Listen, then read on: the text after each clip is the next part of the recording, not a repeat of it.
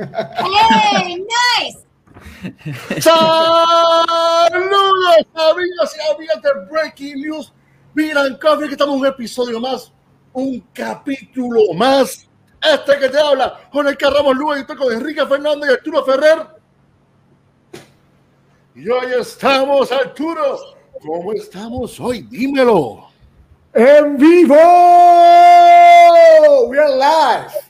Vamos live y hoy tenemos este episodio de hoy, este live de hoy la pusimos Having a Beer with Julia Hertz. ¿Quién es Julia Hertz?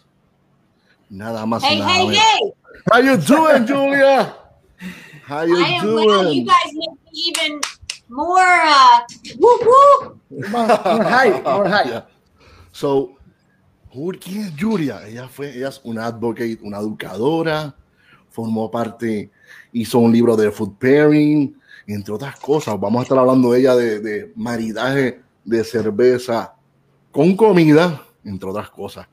O sea que vamos a, ella es una ducha en el tema de maridaje. Pero antes de comenzar, ¿cómo vamos a empezar, eh, Quique? ¿Qué vamos a hacer primero? Definitivamente.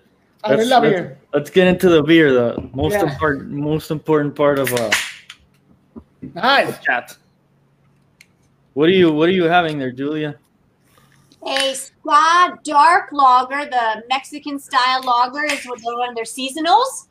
And I was just in Durango at the brewery, and this was a gift from my friend Emily Hutto, wh- who I took to dinner there. And it's a dark version of it, which I never knew they made. And it's super nice, warm up beer. And then we're going to work our way to a Doppelbock from uh, Wibby Brewing after Nice. we sip on this. Nice.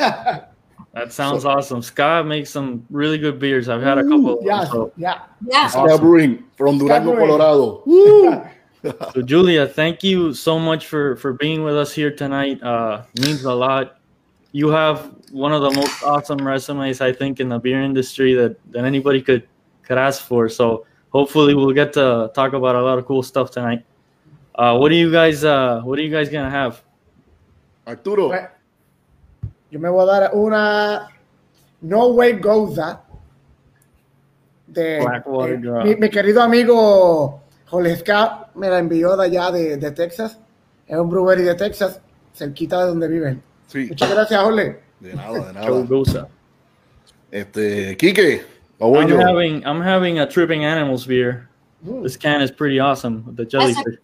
Amazing label. Yeah, it's pretty Mhm. cool. It's called Box Jellyfish. It's a sour ale with blueberries, passion fruit, and vanilla. So that sounds pretty interesting. It's got a beautiful color. Yeah, beautiful. That's awesome. So Beautiful color. Wow. Am- I a like mí- your. That's a Teku glass too. The tri. I call that a That's a- triangle Teku tulip. It's a Mhm. triangle almost, and it's a tulip style glass, and then it has that bump on the lip. Yeah. Very, very enjoyable glass in, in my view to drink out of. Nice. definitely, it's like Julia, do you think this jack is of all one trades of, glass. this, you, did you think this is one of the most complete glasses for drinking any kind of beer? It is a good one. I don't have. It's funny. I would normally have, you know, a standard Belgian style tulip, and that to me is the most hybrid. But I like the triangle uh, Teku. It, it's it's very versatile, and and I I just like it. I tried to go with a little bit appropriate glassware for you guys for my um, Mexican lager, which really doesn't have a glass for that style. I know. I got Colorado trout on my glass, and I, I really like the tall aspect of this glass. It's a really fun one. You can pour a tall boy into it too, even though my um, ska was a 12 ounce. And then, you know, this is a, a, a German style Weizen glass, which I'm going to drink my Doppelbock out of. Scandal, who cares? It's going to be great. Um, and I like that uh, this glass will support whatever collar of foam I coax out of this uh, this guy when I pour it. Nice. Jorge, ¿qué tú vas a darte? I will have uh, this beer from Burial Company in Asheville. Así son, así son. Perdón, perdón. Gracias, thank you to Brenda and Luis that sent me this beauty of beer. Nice. So I will have it right, Real right also here. makes some fantastic liquid. Yeah. Yeah. So, salud, Julia. Salud. Salud. Cheers. gentlemen, and to whoever is is calling in on this uh, this evening of, of 2021 COVID era, being together virtually, still at least brings us together, right? So I'm- Yeah. I'm grateful. Definitely. Virtual Salud. beer. Cheers, Julia. Thanks for being here. So before before we get into everything else, uh, tell us how you how you got into into the beer industry. Sure. Everyone's got their story, right? Um, I got into beer because my dad was a foodie, and he would always encourage me when I was little to, to think about a broad variety of food and drink. Um, and my brother had a beer can collection. So before I was 10, I was going to a place in Washington, D.C., in the States called the Brickskeller. And the Brickskeller had 500 plus beers on the menu. And that was when I was like, you know, I'm talking like uh, the the 70s and 80s. And so nobody knew about 500 beer type of restaurants, but the Brickskeller, you'd go down these stairs and it was super dark. And my parents would take us there to support my brother's beer can collection. and they'd always have good food and good drink, and they'd be in a good mood, and it'd be a great family outing. So before I was 10 years old, I was thinking about different beers from different producers in Wow. different styles with different, you know, types of packages and different labels. And I always wanted to brew after that. Wow, that get you that's- hooked. That's awesome. Awesome, awesome. And the can collection sounds uh we I think we all have a, a massive can collection in our kitchen somewhere on top of all the cabinets. That that's pretty cool.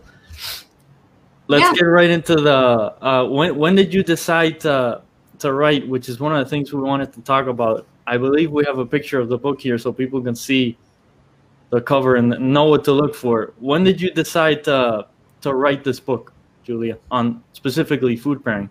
Yeah, so beer pairing is what you're referencing, and I've got one on my bookshelf. When I'll just jet away and grab it in a minute. Um, I wanted to learn how to pair beer and food, and I came into an amazing job that was um, uh, formerly ha- held by Ray Daniels, who this group has interviewed. Yeah. And Ray, Ray, beer famous Ray Daniels, uh, what created the Cicerone program. Um, before he was that did that, he did many things in beer and worked at the Brewers Association, which is the national nonprofit trade group that Charlie Papazian helped found. And um, when I came in and Ray left, my job was to create demand and interest for beer from craft brewers. And I knew a lot about beer. I was already BJCP um, uh, certified or recognized.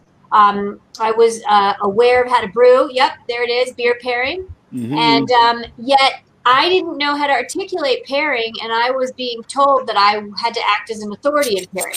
So that book took seven years to write. Wow. It is co-authored with Gwen Conley, who's now with Cutwater Spirits, and she was with Lost Abbey out of California. She's one of the Mm. preeminent sensory um, experts in the world, I would say. And her, uh, she's on Sensory Goddess in Instagram and Twitter, and I'm at hers H E R Z Muses, um, hers opposite of his. And so I wanted to write a book that helped me learn so I could teach everyone else. And I'm talking about beer educators, brewers, and people in retail because we all know how to describe what we like in beer. And we can talk about the pairing in a little bit. And I've even gotten some slides to show you. But we don't necessarily all know how to articulate food and the interactions and what's happening. And there's something called the mind to palate connection, which I've coined that. And you know, our, our palate tastes. My um, palate tastes this, uh, you know, Mexican dark lager with a little bit of dark roasted malt smoke, um, no smoke, but snuck into this beer. And I can describe it for you in a very, very specific way. But my mind didn't know how to talk about pairing. And that book is what we put forth because we learned how to talk about pairing. And we have some great tricks in there that I think are some of the cutting edge tricks that have helped many a cicerone and many a person that wants to pair in a, in a home run way. I've, I've heard you talk about the uh, ABC of tasting a beer, which sounds like an amazing way of, of you you describe it in a way of like not missing any of the of the attributes of the beer. So could you give us a quick rundown so we can maybe try it out with these uh with, with these beers? Sure, and I'll go to the ABC of um, beer styles. And the reason I created that was because of my um, studies in Cicerone, and I was having a hard time, and I'm looking it up while I'm talking. I was having a hard time articulating properly when I got tested at the highest level for Master Cicerone, which I have not passed, but I've sat for that test.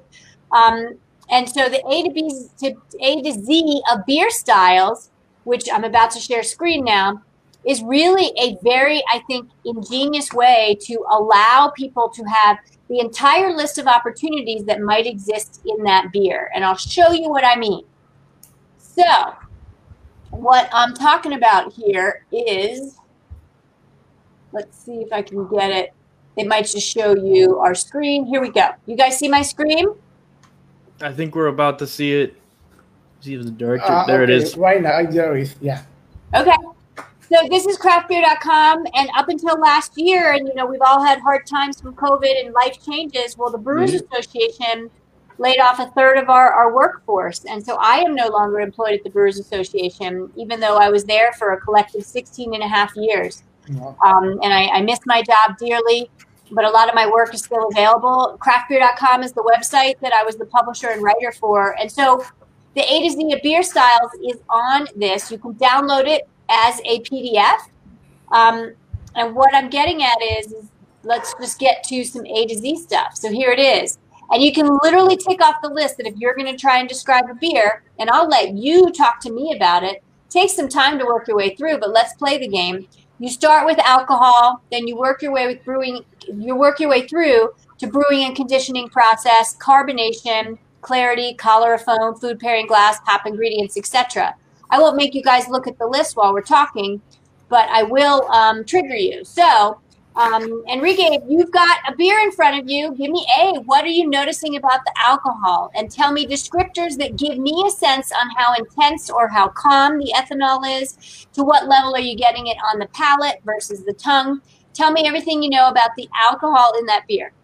In this beer, I'm not getting a you know a very straightforward alcohol profile. It's you know it's got so much of the fruit and the sweetness in it. I, I don't know if this one has lactose too, so it smells very sweet, which is something you know sometimes boozy beers can smell sweet, but it's it's more sweet the fruit fruit aspect Mm. of it. So So the ethanol in that descriptor potentially is low ethanol. Is that a way to maybe describe what you're, you're I getting? would I would go for that, and I believe this beer is six percent, which is not extremely low. Oh, so, yeah. but you really can't tell from the aroma that it's It's sneaky, huh? yeah, it is definitely.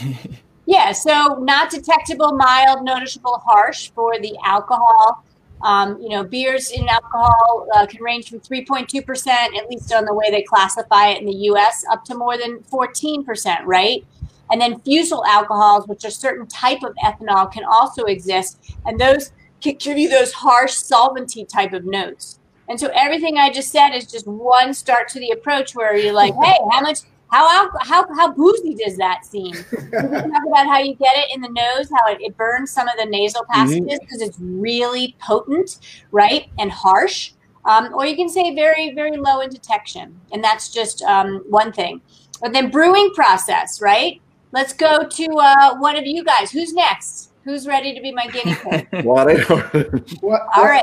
I can be. I can be the one. Yeah. Okay, great. So, brewing process. What do you think they did to that beer that wasn't the ingredients? It was the process. Maybe dry hops, maybe barrel conditioned, right? These are brewing process Yeah. techniques.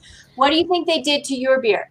This is uh, uh obviously this is a, a sour beer. So the technique uh, of, of- of this beer is uh, maybe souring the mash uh, with with some kind of of, of lactobacillus, and then they will uh, they will give some notes with with with the adjuncts of, of fruit in the, in this in, in this type of, of beer. This kind of beer is the the, the key line I say.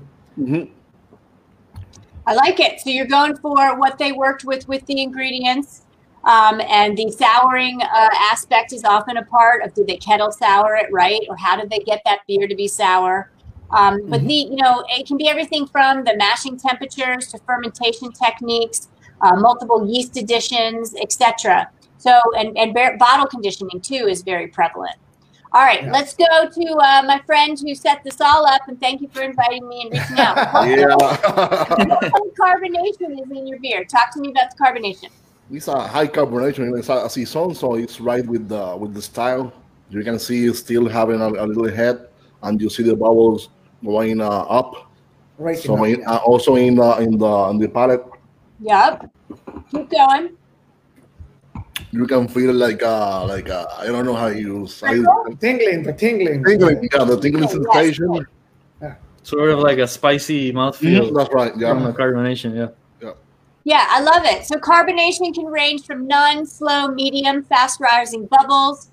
Um, it's definitely an ingredient in beer that can also lend um, carbonic acid, right? That bite of kind of uh, too much Mhm. carbon dioxide sometimes, or maybe the beer was carbonated with uh, the gas that wasn't, um, you know, properly cared for or fresh.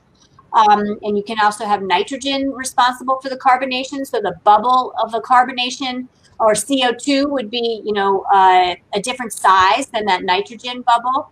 And so I think there's a lot there to talk about. And then once you trigger carbonation, right, we've only gotten through A, B, and C, and there's four C's in my A um, to Z of beer styles, which really is like the deductive tasting of beer compared to wine deductive tasting, if you've ever heard of that.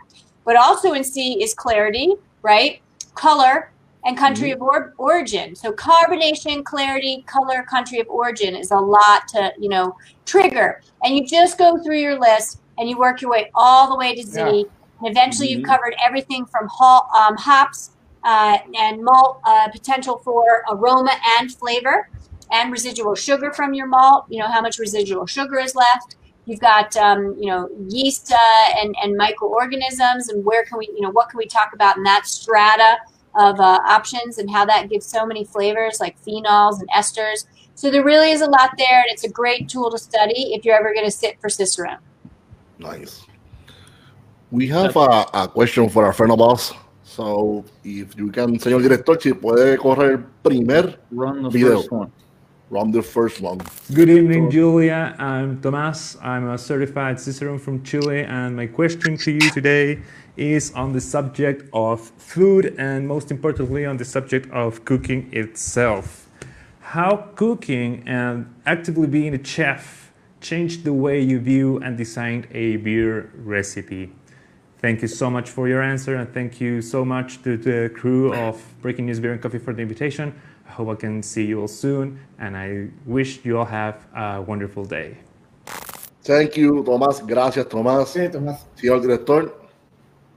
To you, Tomas. What a wonderful question. I'm going into my uh, Doppelbock from Nice. Wibby Brewing in uh, down the street in Longmont, Colorado. Um, a little Mm. bit uh, not as brown, kind of in that copper, right? Um, rust colored, uh, maybe eight, nine, no, eight SRM, nine SRM.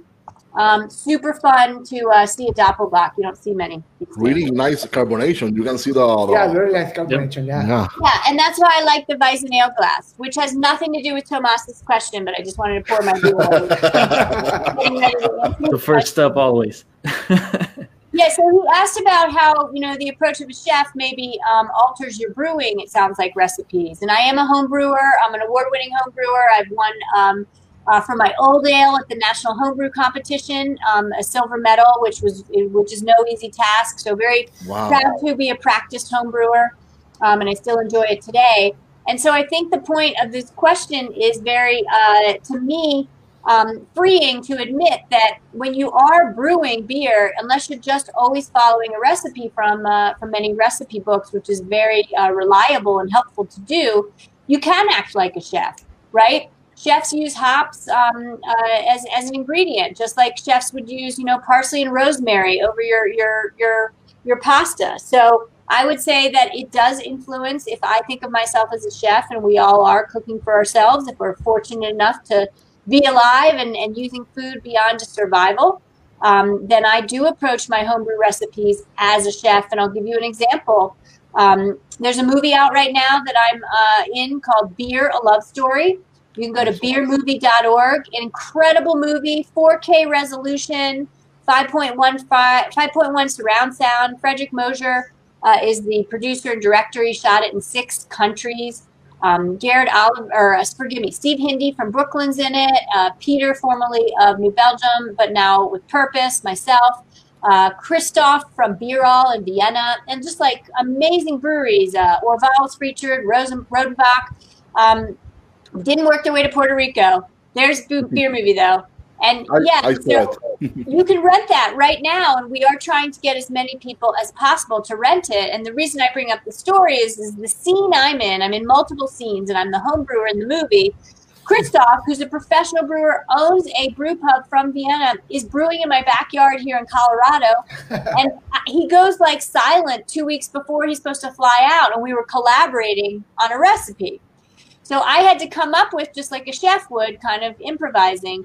So we were going to make um, a Baltic uh, porter, but it turned out that I didn't do a good job at the homebrew shop when I was grinding, um, you know, malt, getting my grains ground, and I did not put in enough dark roasted malt. So it was a mistake on my part. So it kind of, while we were brewing it, almost was this color, like a Baltic. I was calling it a Baltic red, which is a whole new style that we invented that day. And then we had choke cherries growing off the patio, and Mother Nature put those choke cherries there, and they were ripe. And if you watch the movie, you'll see the scene, and we're picking Mhm. choke cherries, I saw it. and they they have tannins, they have a little bit of acidity for sure, and they have a light light level of sweetness. And so we added those, and so the Baltic red really became rusty and beautiful colored and, it almost seemed like it was barrel aged. And that was us being chefs to influence our recipe and using the ingredients spread around us. Wow. Definitely a very involved process from just uh, regular, you know, mash and sparge and boil and the regular thing. That's that's amazing. Julia, to you, what's the like? What's the most challenging aspect when you're gonna go to do a food and beer pairing?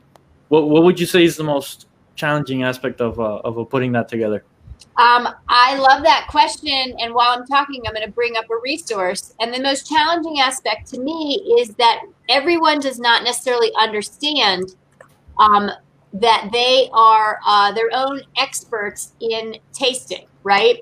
And so when I present a dish, I'm not going to get everybody that loves it. We all have different palates. Mhm. Um, tasting is personal, preference is personal, right? Our perception of the world is personal.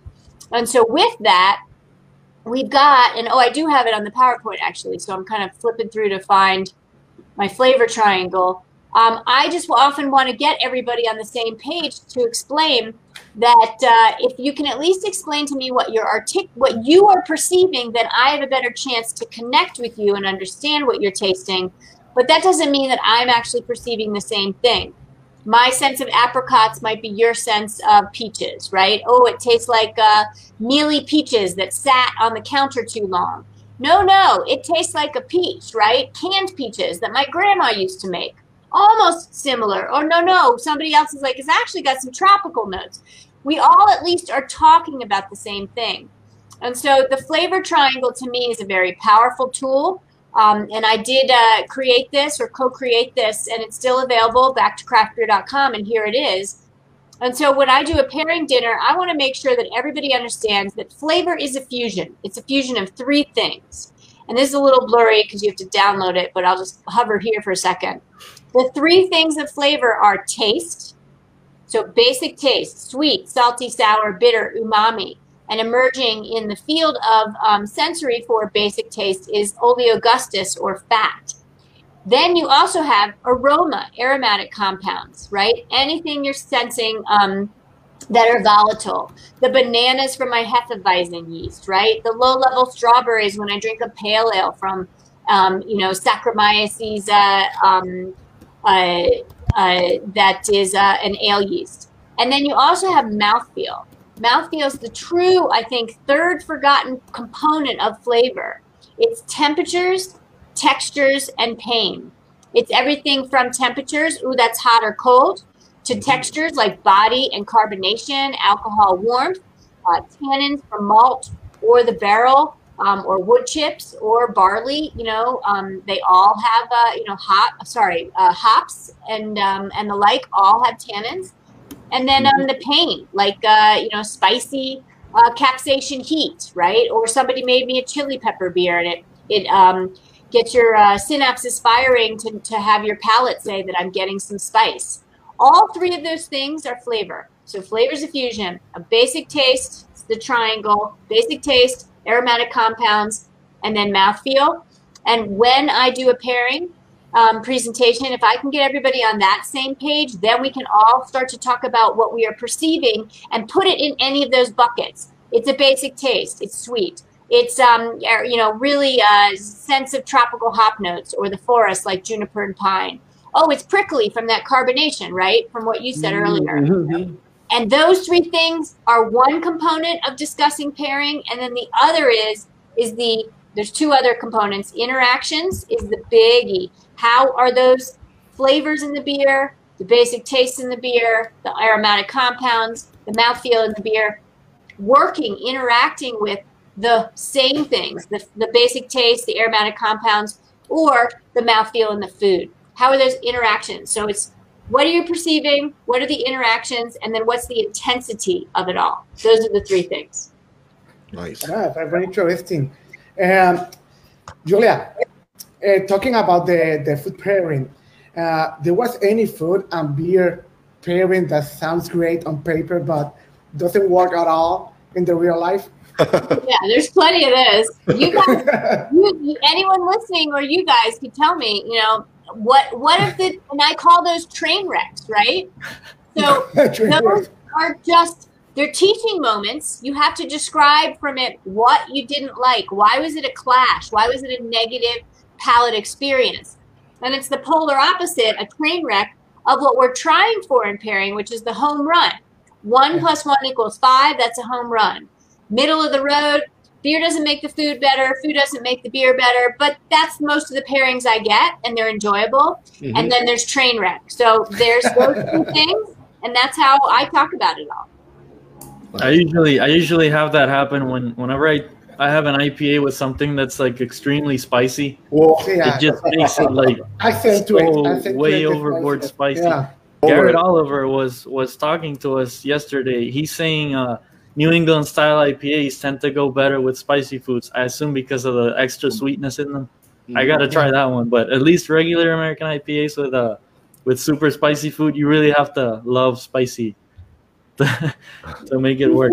And it's a very, um, I think, intriguing topic based on sensory. And I have a, a saying that helps me remember. And there's a lot of IPAs that are drier, right? And then there's ones that are um, sweeter. Double IPAs tend to go better with spicy food, but yet you're getting higher in the ethanol or that's right. alcohol. Mhm. So alcohol clashes with spice, but yet the residual sugar or sweet calms the heat. Mm. So sweet calms heat. That's great. I do want a barley wine. I do want a doppelbock. I do want a double IPA with something that's spicy. But yet I don't want that alcohol to exacerbate it. And so I think that's why the New England IPAs are, are there. And you're also with the New England IPAs removing the bitterness in the equation, which often can either clash or, depending on your personal preference, sing with capsaicin heat. So it's a, it's a it's a game to see what works for you and what doesn't. But there's lots of different beer styles to slip in there and say, well, you want sweet, I can bring sweet to the table because sweet does calm heat. We, we have a question for a friend of ours, Salitre. What is the most difficult beer to pair? Um, it'd almost be a fair, more fair question to say what's the most difficult food to pair.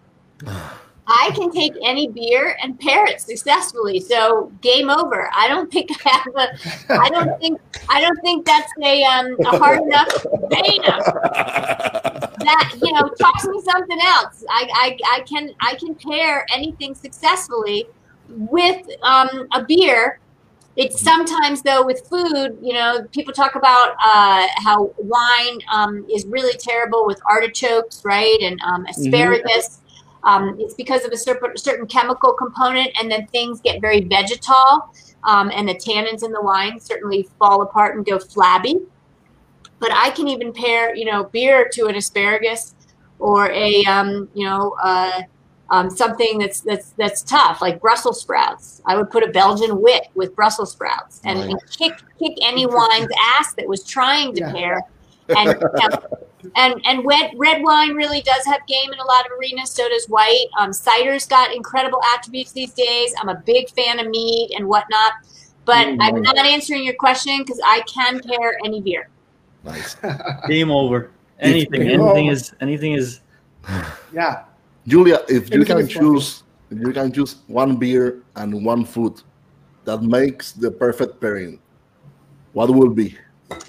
I would like to um, answer that, and I'd like to read a passage from my book, if that's okay. To uh, Go ahead. Go ahead. Yeah, go ahead. It's right here, right? My Go book. ahead. You are, you Go are, you are the boss. You are the boss. You are the boss. I'm not Don't worry. leaving. Vamos a esperar a que buscar el Gente, ¿qué se, están, qué se están tomando hoy los que están viendo el episodio? ¿Se están dando Escriban. una birra o están tan secos? ¿Qué se están dando? Escríbanos. ¿De dónde nos están viendo? Escríbanos. ¿Desde qué país? ¿De qué parte de Puerto Rico? Escríbanos. Comenten. Bien saludos. Esto es una Gracias por- clase, una clase de gratis. Sí, gracias a todos, en verdad, por sintonizarnos y por estar viéndonos en la noche de hoy. Definitivo.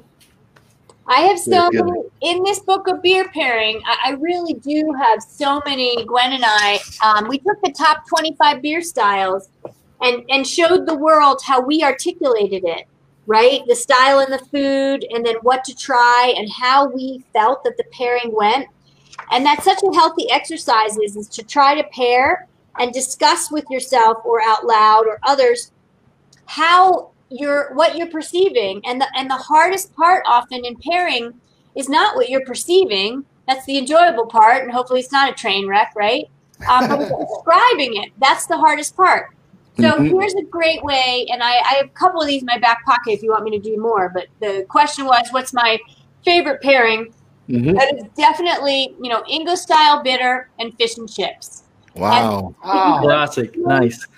yeah so you guys are nodding and if you go to england this is a classic um you know i think uh underappreciated world's great pairing so here we go the fish fry the best party i hosted ever was a friday night fish fry in my old mountain town of Nederland, colorado it was one of those parties that hit on all marks for me and fired on all cylinders friends food fun and drink my now husband and i had just started dating and we decided to bypass the ever popular potluck in favor of a fish fry for our friends. We had brewed homebrew for it too, of course. We made an English style extra special bitter, ESB. We kegged half the batch and bottled the other half. We bought the best cod, which is a very white fish, um, kind of mild, neutral type of fish fillet, best cod fillets we could find, and used the ESB in the fish batter recipe. With about 50 guests, as the evening went on, the fried fish got more and more flavorful since the oil became increasingly seasoned with each fillet that swam amidst the greasy heat. When the keg kicked that night, we moved on to the bottle conditioned ESB. I remember going to snag some of those bottles from their hiding place under the stairs and offering up to the guests as the height of happiness. The aroma of frying frying oil filled the air. The flavor harmonies of ESB English bitter um, pale malt, like caramel, biscuit, honey, earthy maris otter, the breading of the fish batter, and fried oil were simply simpatico. The beer and food fell into each other like two high school kids on their second date. And I even haven't I haven't even mentioned how earthy the uh, how the earthy English hops from the ESB found their way to the dill sauce in the tartar. Trust me when I say once you go homemade tartar with dill, that with fresh dill, you won't go back. So that's that's description and pairing and, and in a very romantic way. And then we can even get more specific and deliberate. I've got one of my favorites, which was a surprise when we did the book, was um, uh, Flanders Flanders Red. You don't see many of those styles, but uh, you guys are nodding. Beautiful, you know, brown malt based Belgian style with a um, high uh, note of acidity from uh, acetobacter, very vine- vinegar like driven um, notes, but not very high in alcohol, usually not more than 6%, um, and some tannins. Uh, and that beer and the way to describe it with lentil soup to me is one of the classic ways to say, I have found now that I know how to talk flavor, the way that I can explain it to myself and others. And who'd have thunk that, you know, uh, lentil soup and, and Flanders Red would be one of my favorite pairings. I re- I recently had a a, a Flanders from uh, Castile. It was a nitrogen, one of the new cans that are nitrogen infused, which is fantastic. I, I hope they make it to Puerto Rico at some time, but it was it was it was awesome because I've had the regular Flanders from them before, but with the nitrogen, it was just like took it to Another another level. The Yeah. mouthfeel was was awesome. I, I have to I have to say something. I want to. I want the chip, the fish and chips. I'm hungry. Oh yeah, Yeah, you found me the cheap Cla- chips. classic combo. Yeah. Wow. So I have Julia, ideas like- beer in my, like- in like my you- fridge right now. Uh, homebrew. And usually homebrew, yeah. That, th those are always good. Mm-hmm. Julia, you mentioned at the beginning of the show, which is you know obviously a, a big part of your of your career. You you worked for the as as the craft beer director for the for the Brewers Association for 16 years, 16 and a half years. Uh, Uh, thir- yeah, co- combined, I was there for a different role as well. But yes, I was there for that long. And from from 2007 to 2019, the the market value, basically the annual sales for for independent brewers went went from six billion to, to 29 billion dollars a year, Yeah. Wow. which is like you can't even fathom the. Yeah. Have you seen that type of you know? Had you seen that type of growth in any in anything you you had done before? What do you think were the major you know contributions on behalf of the Brewers Association to to make that happen? Sure, great question because we all kind of witness history, and I mean, wherever you are right now in the states, in Puerto, Puerto Rico, wherever you know country, you're likely seeing a um, blossoming of the number of breweries and the amount of sales for for what now the world is referring to as craft beer. Um, and I'd never seen anything like it. Sure, maybe you can point to uh, you know when road biking happened, and then mountain biking was an, an industry, a spin-off industry think about snowboarding from skiing. Those kind of things are good examples of what went on in beer from you know mass produced lager which was the world you know international Mhm. lager. That was beer. And many people still love it. It's it's nothing to scoff at. It's still the majority of sa- sales is you know international lager.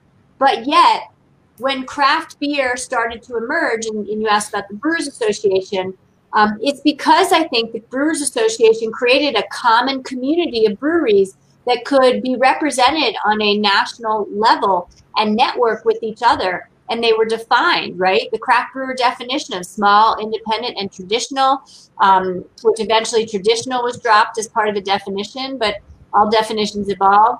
That definition really helped.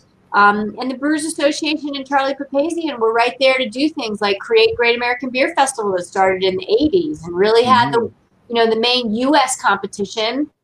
Um, and, uh, you know, it's U.S. territories too. Um, you know, Puerto Rico was always in there, which is cool. Uh, and it really um, was a incredible thing to see and be a part of and be a voice to say these small businesses demand a chance and they're making kick-ass beer and Yep. craft beer taught the whole world about how to innovate, right? This is a United States uh, small Colorado brewery making a German style Doppelbock. And then the US taught the world how to take certain beers and make them sour, right? In, in a different way than Flanders Red would be sour, right? Or Gose would be sour. So the answer is, is I had never been anything a part of that innovative. Um, and I was excited to get the opportunity. And you know, the association definitely has had challenge times, just like every brewery and small business and and family, um, because of COVID and the pandemic. And it is an interesting thing to uh, to watch how breweries now are having to adapt. Um, and not as many closed as I thought. Um, thank goodness that is that is the case. Um, and we'll see what happens two years from now too, because it could be a big shakeout um, because businesses just aren't be able to keep up. But the Mhm. more we can all support each brewery and buy direct from those breweries, the better. Thanks. Julia, I have a question for you. Uh, how did you come with the independent craft beer seal? Mhm. It's right Yeah. here. Yeah, Love we, we got that. it right here. Yeah. Yeah, There it is. Enrique, thank you for showing that. Yep, um, the upside down beer bottle. Yeah.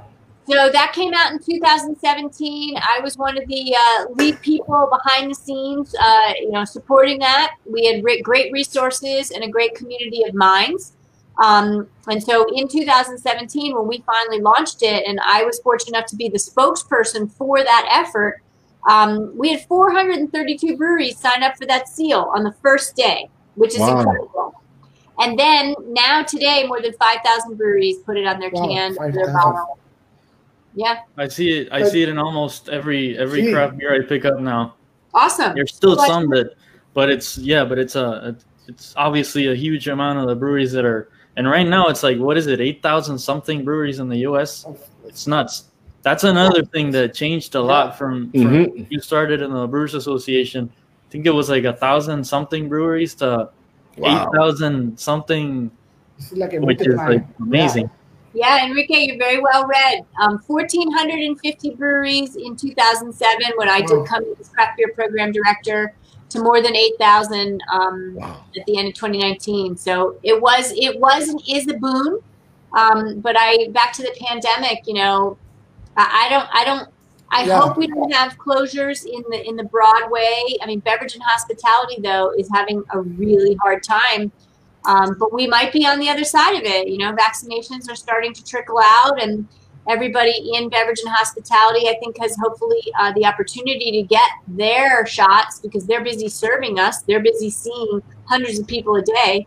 Um, and that I think will make me more comfortable as once um, the vaccinations are out there, we can we can go back out to breweries. I'm already doing it outdoors, um, but I'm ready to go back indoors. Ready to go see a big band and, and dance. Yeah, please. Everybody Everybody's we need, uh, we need, Yeah. we need waiting for that. it. Since, since You're we're on the Yeah. since we're on the topic of uh, of uh, the pandemic, I think the the second video question we had from from a from a local uh, beer enthusiast here sort of touches on that subject. We should maybe run that so Julia can. Señor director, dale para Un gran saludo Julia desde Puerto Rico. Mi nombre es Eduardo Fontanes y soy un entusiasta de las cervezas. Es admirable tenerla aquí con los chicos de Breaking News. Veo que usted es una portavoz y especialista en el área de mercadeo en la industria cervecera. Le pregunto, con esta situación de la pandemia por COVID-19, ¿Qué cambios recomienda que deban tomar las cerveceras y distribuidoras para poder evolucionar sus productos y aumentar sus ventas que han sido afectadas por esta pandemia? Gracias, Eduardo. Gracias por Yeah, la, la We, pregunta. we do have the translation. Don't worry, we have it right here. Yes, thank you. I caught some of it that he wanted a, a brewer or beer recommendation, um, but this is very helpful. Thank you. And I'm a terrible American public school system uh, graduate. I did not do Don't my worry. No, don't worry. So, what changes would you recommend brewers and distributors take in order to evolve their business and increase their sales that have been affected by the pandemic? It, it's a big one. Um, the changes are obviously getting um, uh, a line on your website as its own channel.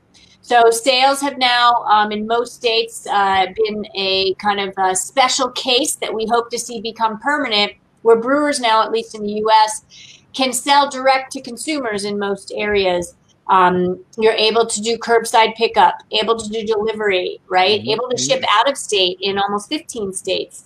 That was unheard of pre, you know, March 2020.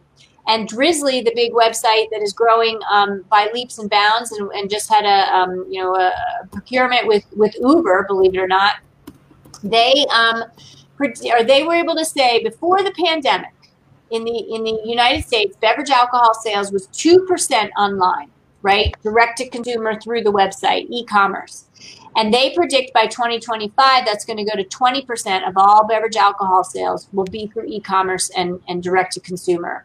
So that is a testament to say the biggest thing, and I am working in this space and helping breweries evolve their websites, um, is to act as if your website is its own sales channel, just like your tap room is its own sales channel. You want to set goals for it, um, and what's your check average, what's your basket ring average. You know, make the experience less clicks. Um, make it sure make sure your technology that you are using is uh, is able to streamline with your um, back of house and your inventory system and your point of sale system. So that's my answer. Um, and I loved the beer map, um, the flavor maps in behind him in that in that question. That was awesome. Those posters. Uh, I'm dear friends with uh, Draft Labs and, and um, Lindsay Gerdrum and uh, really great people um, through Draft Labs that created those beer maps. And it's a great, great thing to see on the wall. Thank you, thank you again, Eduardo, for the question. Eduardo, Thank you, Eduardo. Gracias, Eduardo. this pandemic, you know, it's been like you were saying, Julia. It's it's kind of it's it's obviously been horrible, but it's also brought a lot of uh, changes that you know I think companies eventually had to make, regardless of the the online thing, the, the the being able to deliver beer to to people at their homes, you know, directly for breweries. I know in California, there's a lot of that going on. In other states, that are trying to pass laws now to allow them to, you know, self distribute to. So that's awesome. I think that that should stay stick around even Mhm. even if this thing gets back to to Normal. normal. Normal. Normal. Right, I agree. And and self distribution basically is, and you're referring to it almost as selling direct through the website. Um, and it's it's it's it's not a right; it's a privilege. And before COVID, there were 35 states, give or take, that allowed breweries to self distribute and sell to the retailer. Um, and certainly, when you get over 100, 200 accounts, go to the professionals, go to the distributors. They're in this space for a reason. And if you're a logistics expert, you're often not a brewery expert and a beer expert. And the two are really both very high specialties. So you go to the brewers um, or you go to the distributors when you when you get a lot of need, but self distribution is key, Mhm. important, and um, also through the website now. I, I really am bullish on it, and I'm excited about it because every other industry has it, and wine had more than 40. Wine had 45 states before COVID already that allowed sales through the website, and beer only had you know less than 10. Mhm. Wow. We have a we have another question from from the from the beer talking craft beer. It's another local beer podcast here in Puerto Rico. I think you can you read the question on the screen, Julia? You can see it, I right? can. I just want to mimic everything he does. I love it. Gracias, Andrés.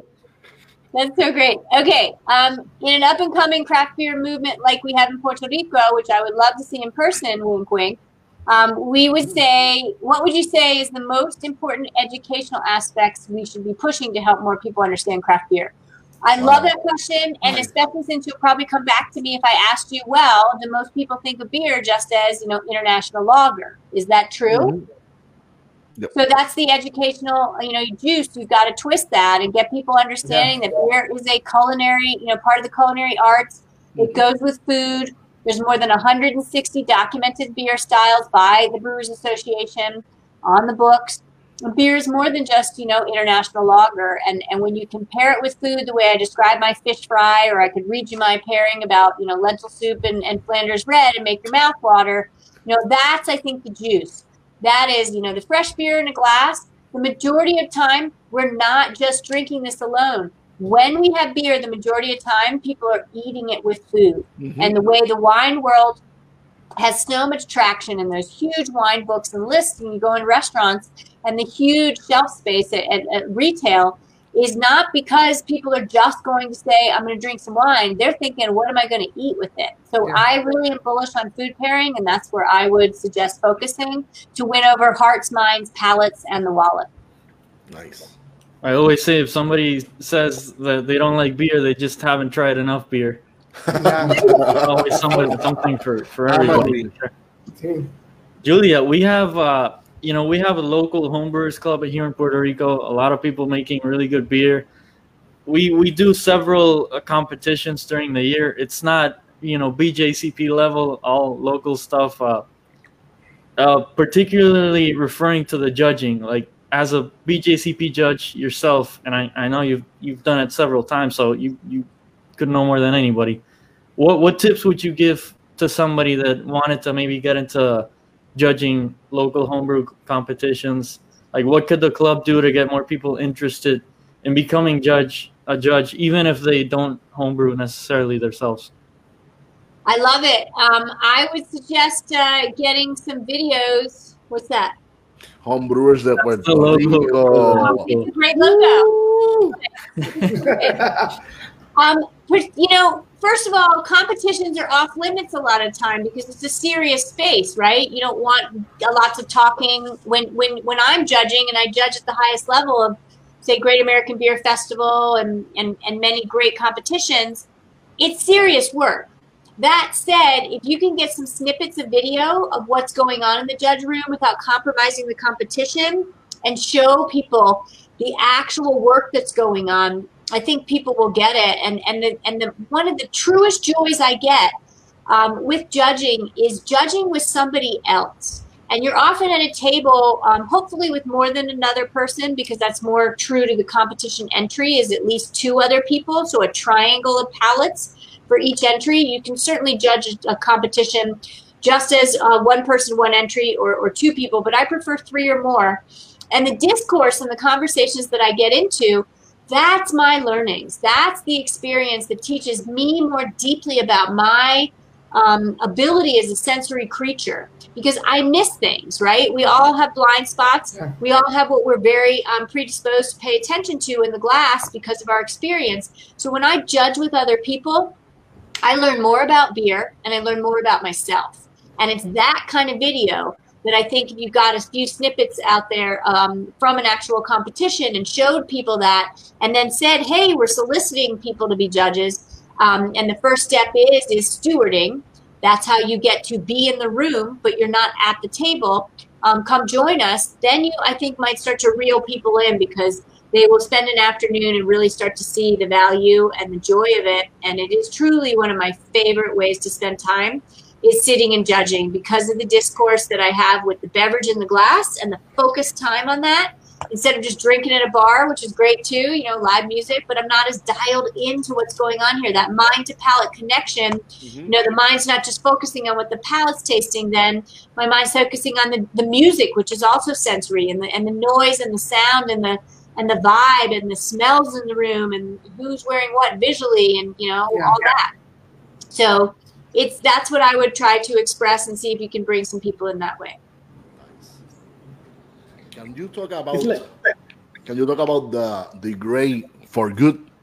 Oh, you guys! Ah! We saw the video recently. It's it's awesome. We, we do it. uh, our homework. We do it. yeah, you're right. You are okay. You're you're now you're really kind of uh, melting my heart because you're such a champion. um, you know, so I'm I'm pulling up the website. Um, back to when I got laid off from the Brewers Association, I was crushed. I was gutted. I was Mhm. um, I grieved it, and you know, COVID caused layoff. Nobody plans for that. Um, and when I went through it, I said to myself, what I what what do I care about? And I definitely said I care about beer. I want to keep working in beer, and I do consult now. I'm a consultant and a professional speaker. Um, but I also had this lyrical rap song that uh, I, I had written, and I it's lyrical poetry. And here's all the lyrics and whatnot. Here's a scene from the opening scene. I talk all about it, um, and I really got um, got going on this two minute video that then allowed me to show that the world should support women who go gray. And Mhm. so this these are scenes from the video. Um, and when I uh, did it, I said, "Is it just going to be a video? No, if somebody else would be a campaign." So it is a campaign. It's a global campaign, and it encourages women to go gray for good, which really is about me. My hair is gray. I don't know if you can tell, Yeah. and allowing myself to go gray for good and feeling comfortable with that. I'm 52. I'm in my prime. I should not feel like I'm declining. I'm getting better. You know, we all have to brush ourselves off from things like layoffs, and and and hopefully, you know, we can pay the bills, and we're not, you know, we're healthy, and the rest will work itself out. And so I wanted to do what brought me joy, and it brings me joy to say to other women, "Go gray for good. It's okay. I pulled it off, and it was hard for me to do." And then also, I'm encouraging women um, to say, "I'm going to use my gray hair for good. Take the money that I would have spent, which I calculated to be in my lifetime if I colored my hair." You know, six times a year, like I was doing for years, and you do it for 40 years, which is basically what happens if you, you know your hair starts to go gray in your late 30s or 40s. You know, and you live to 80. My God, that's like twenty thousand dollars plus, which is crazy yeah, yeah. crazy, right? And if you take twenty thousand dollars plus and multiply that by forty-two million women that are probably coloring, that's billions and billions of dollars. And so I want to help uh, women and girls causes with that money because they are severely underfunded. Um, and my website, grayforgood.com, has the video and all the uh, research and what the campaign is all about. Nice. I can relate to that cause because my mother has gray hair since since since you know it's just just have uh, uh, this lovely gray hair uh, and my mother Love has green eyes which I don't know it is very beautiful to me uh, I mean, might, might as love well might as well take all that money that you were saying, Julian, put it to you know a fantastic cause like that, or just get some more great beers to enjoy. Why not? Do yourself better. do do what you want with the money, and it, the point is, is that women are enough. We're all enough. Men are enough. We're all enough. Whether we're short, tall, you know, black, white, um, fat or thin, heavy or thin. You know, I mean, it is important. We're not. We're enough. We are our beautiful, authentic selves. And so I want the world to not feel like uh, anyone should look at me differently because I have started to age, um, except hopefully looking at me more mature and wise. Um, and that happens with men commonly as they go gray. But when women commonly go gray, they get shamed. I've been, you know, I've been on the receiving end of that, and I, I don't, I don't think it's right. So I took a stand and I made an awesome video. And if you, you watch the video, share it. Yeah, I watch it. Share. Definitely go look go look up uh, Gray for Good and and watch it, people. It's a, Yeah. it's a, it's very entertaining too. You you'll enjoy it. So awesome. So Julia, what is what do you do? What do you recommend for someone that gonna get involved in the beer industry? I mean, First step, guys- baby steps. What what are the first steps that they're gonna they want to do, or they're going or they, they want to know more about beer? What why what what do you suggest? Yeah, and you guys will have your answers because you're busy turning many people on to, you know, beer in a great way. It's find your community. You can be a lone little homebrewer like me, and I started going to my local homebrew club, just like they should go to you guys, right? And that I found community there. I found people that supported me and and didn't feel like my questions were silly. And start brewing. You can brew stovetop a gallon at a time. You can brew outside in the patio like I do with a 10 gallon, you know, stainless steel setup that's all grain. You can do it either way. And you don't have to brew, but if you do brew, you can brew simply. If you can make soup, you can make beer. Just do you know, you know, extract brewing. That's When right. it get more complicated, dip some grains in, like a tea bag, you know, partial grain, or, or you do a whole mash, you know, all uh, grain brewing, and now you're really brewing like professional people. And you can also go to your brewery and uh, you know show up once a week, sit at the bar. Only go to breweries that make you feel welcome, and most of them do. And sit at the bar and say to the bartender, "I want a flight. I don't want you to tell me what I'm about to drink. I want four different beers." Yeah. And don't look at the menu. And try the beers, think about them, start to get your repertoire of the styles. Um, I have the BJCP app on my phone, which tells me the 2015 and the 2008 style guidelines. And so when I test a beer, I often don't allow myself even to look at it, right? That's the, the you start to get a preconceived notion when you look at your beer. Yeah. Mhm. So I try beers from other people that have served me. They don't tell me the style. Sometimes I try a beer and don't allow myself to look at it. Then I start to guess the style, and then you get into the fun game of wow, I'm really um, my mind to palate connection is starting to sync. Mhm. And so that those are some of the suggestions that I would recommend. Nice. The other day we we had a like an off flavor tasting session at our house here with with just four or five people.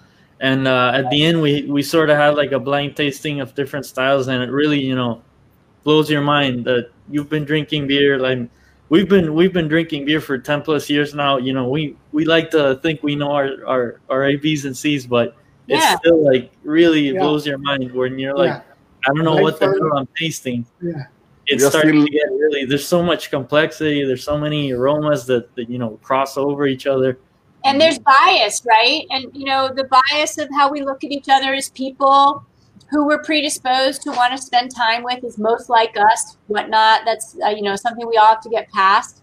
Um, it's the same with food and drink. Mhm. And so, one of the best tastings that was most influential to me in my early days um, in Colorado was a tasting. It was a wine tasting, actually. And everyone, the, the only thing you did was well, you were asked by the host to bring a bottle of wine and put it in a, in a bag. Could be a black bag, you know, fancy, could be a paper bag, didn't matter. But you had to have a label on it and you named it like a vegetable, just a random vegetable. So everybody at least could say, oh, I loved that asparagus wine, even though it wasn't- didn't have asparagus in it. I love that carrot wine. And then at the end of the night, we un they un you know revealed. Some people have bought like brought like two buck chuck, right? Like um, Trader Joe's crazy, you know, very inexpensive blended wine that um, often does stack up better than ten or fifteen dollar bottles of wine. Some people have brought hundred dollar plus bottle of wines, And some of the wines that were maybe valued at 20, 30, 40 dollars performed way better than the really high over $50 value ones. So try some beers and put them in bags and don't unreveal and give them a name, but don't unreveal to the end of the evening. And it's such a fun, delightful game. Um, and you really will learn that you're a little biased for things um, until you uh, you know shed that bias. And and, and the label often the, the producer creates that bias and can be good bias right? Oh it's from sierra nevada. I'm gonna love it right? Yeah, oh it's from that brewery down the street that opened up two weeks ago. I don't know it could be totally different so you gotta you gotta challenge yourself and that's a fun way to do it Nice. That's that sounds like a great idea for an That's episode. We idea. should have people put that together for us. Yeah. A couple beers and bags and, and do it live and see what the what we come up with. yeah. Yeah. So, Julia, what are the your future plans? future plans. Well, I keep going on vision quests. Um, I really, uh, you know, when I got laid off, I, I had always wanted to work at the Brewers Association rest of my career, grow there, um, continue to lead. Um, so I had to reinvent myself. And so my future plans now are a lot less long term and they were kind of more immediate. Of I want to continue in consulting. My website, hers, H-E-R-Z, muses.com, has kind of a a display of the services that I do, and I want to professionally speak. You know, I want to earn a living from speaking and and bring my joy of you know um, cause marketing and uh, appreciation for food and drink and definitely beer to, to the world. So those are my immediate professional plans. Um, and I want to, I want to, um, from COVID, I think appreciate more, be more grateful, uh, and I want to get a lot more outdoors time in. That's a biggie. I love going outdoors, hiking, um, camping, sleeping outdoors is great. So I don't, I don't, I'm a little mystical in these days and era, and I don't think I have any big ideas of grandeur besides growing my business, Herz Muses, growing Gray for Good, and continuing to have connections like this over beer. Yeah, nice. So, Julia, if you can tell the, I know that you already mentioned it, but if you can tell the people your media, social media, where you find out in Instagram, in Facebook, that you can tell tell them the, the audience. Okay, great. Um, it's hers, opposite of his. So H E R Z, muses, like I'm thinking about something. M U S E S. Herzmuses.com. Um, and then on Twitter, I'm most active there is at Herz Muses. And then I'm also uh, Herz Muses on Instagram as well. Nice. So thank you, thank you so much for your time, Julia. We we appreciate it. You Yeah, know, it was, a- it's an honor a for master us. class and, and a lot of things. Yeah, we Yeah. learn a lot. Yeah. We have a we have a comment from Masterclass. from Alex. We have a If master can- class in here. There's a Definitely. Oh, I There's was literally, thank you, um, ALMC. I was going to say, make sure to, to tell me how we can work out getting me there when you guys are able to have, you know, an in person something, something. We will I have- would love to hang out. Let's We brew will. beer. Let's talk beer. Let's taste beer. That would be great. It'd be so great. Maybe Yeah, maybe maybe- pairing. Yeah, pairing with uh, with Puerto Rican food. sounds We, and we usually do uh for the the the local club, the homebrew club does uh you know the Caribbean homebrew cup, which they do every year. That would be freaking amazing if you Yeah. could be here and be a guest judge on that. Wow. wow. That would be that would be awesome. That's usually in what September September or something like August, September. September from yeah. Okay. September We'll- we'll- 2022 or, you know, maybe, I don't 2021, who knows? But yeah. Yeah. You guys made me think of one of my favorite um, events that I ever went to beer wise. Time to share it real quick, or Yeah, Sure, sure, sure, sure, sure. Go for it. um, it was in Chicago. It was from a uh, outlet called the Drinking and Writing Brewery, and they were a performance um, troupe where they were involved with actors. They paired a home brewer with a chef with a performance artist, and they each had a table at this event. And you would walk up to the table and you drink the home brew and you'd say, What's up with the pairing? Explain to me why you have the food with the beer, blah, blah. And then every 15 minutes, and they had a, um, a boxing ring in the bar. And this was at Haymarket Brewery in Chicago, uh, which I just can't believe Pete Crowley, amazing brewer. He owns it. I hope he's doing good. Yeah, I've been there. I've been there. Yes, so sweet. I love it. So, Yeah. so the back, I don't know if you went to the back, but they had a boxing ring. And so every 15 minutes they'd ring the bell, and no matter what was happening, and there was like 15 tables, and it was 15 home brewers, again, each with a chef. And then there was a performance artist just lingering about. And the performance artist every 15 minutes got five minutes to act out the pairing. So they had to work in a sense of am I going to write a poem about it and read it? Am I going to act out Shakespeare tied to this pairing? What am I going to do? And it was off the charts crazy fun. And and it was uh, just very memorable. Nice. Sounds like sounds like a good time. Yeah. Anytime there's a brewery with a boxing ring in it, it sounds like Right. Totally. Something something cool is gonna happen. So, before we go, Kike, ¿dónde te pueden conseguir? Dímelo. A mí, Enrique Fernández, Facebook y la esquinita Jardín Cervecero, ya saben, estamos allí de miércoles a sábado. Cualquier beer que necesiten, estamos a sus órdenes y se les agradece. Arturo, dímelo, ¿dónde te pueden conseguir? Eh, me pueden conseguir en Facebook como Arturo Ferrer y Instagram como Minimalist. X y T. Importante, importante. Ole. importante. Jole, mira, mira. A mí, Acá, a mí. acá. A Jole. Aquí estoy aquí. Antes de irnos, antes de irnos de este live que fue majestuoso, bello y precioso, quiero, bueno, voy a hacerlo en plural, queremos felicitar a mi amigo, a mi hermano, Che, a Camila por el nacimiento de tu hijo. Che, Felicidades, Che. felicidades, Che. Nico, felicidades, bienvenido a la isla del encanto, Nico. Pues a mí me pueden conseguir bajo en Facebook, bajo Jorge Ramos Lugo, en Instagram, bajo Ramones Brew.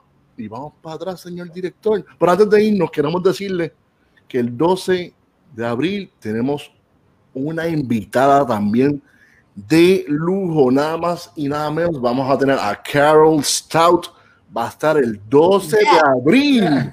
El 12 de abril a las 8. Apúntenlo, apúntenlo. Y también puedo dar una premisa.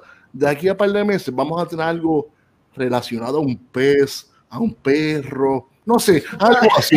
Ustedes se lo pueden imaginar. De aquí a par de meses se enterarán de un pez y un pescado. Yo no sé, algo así. Yo no entiendo Algo así. algo así. Pero nada, otra vez, thank you, Julia. Thank it, you, was, Julia. it was an honor, it was a pleasure for us. Yeah, I don't know. It, it was super fun. I, I love this this Yeah. episode. It was great to get to have a beer with you and really appreciate your time. Appreciate you've done Yeah. everything you've done for this for this industry. So, cheers, very cheers, much. Julia. Cheers, salud, Bye, bye. Julia. Salud y peseta, y que no se vaya para la foto. Ya Ajá. sabes. Don't go. We, we are going to take a photo in a We'll take a screenshot after the after the. You yeah, so, You got all será, the- Julia, será hasta la próxima en Breaking News, Beer and Coffee, salud y Y pesetas. pesetas. Ay, thank you.